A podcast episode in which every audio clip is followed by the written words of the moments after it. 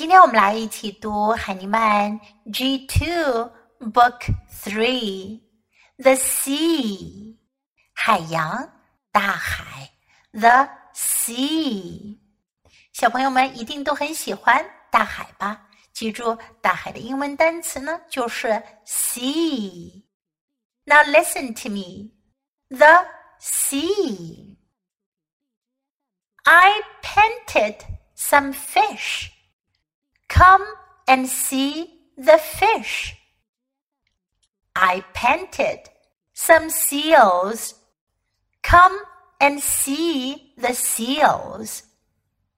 I painted some turtles. Come and see them. I painted some sharks. Come and see the sharks. I painted some crabs. Come and see them. I painted a big whale. Come and see the whale. We painted the sea. 在这本书中，我们主要呢学到了两个句型。一句话呢是 I painted，我画了。Paint 是画的意思。 I painted，我画了。Come and see，来看。Come and see，我们来看看小朋友们都画了什么呢？Fish，鱼；fish，seals，海豹；seals，turtles，乌龟。 turtles, sharks, 鲨鱼 sharks, crabs, 螃蟹 crabs, whale, 金鱼 whale。你们学会说这些海洋动物的名字了吗？Now let's read together. Please repeat after me the sea. I painted some fish. Come and see the fish. I painted some seals.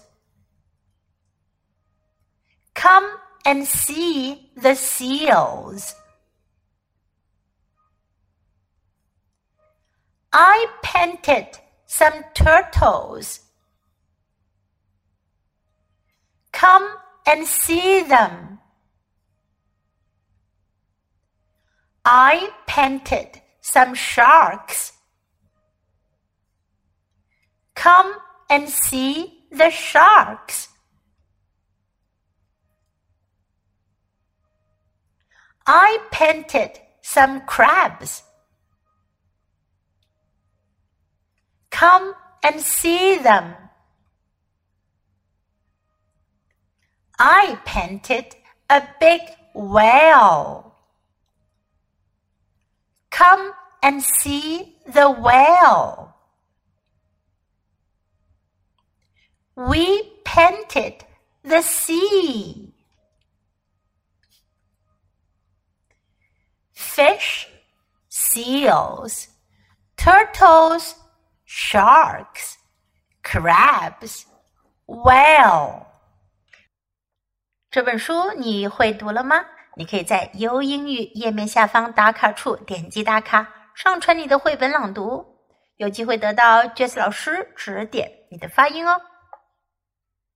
OK，今天的绘本我们就读到这里，Until next time，Goodbye。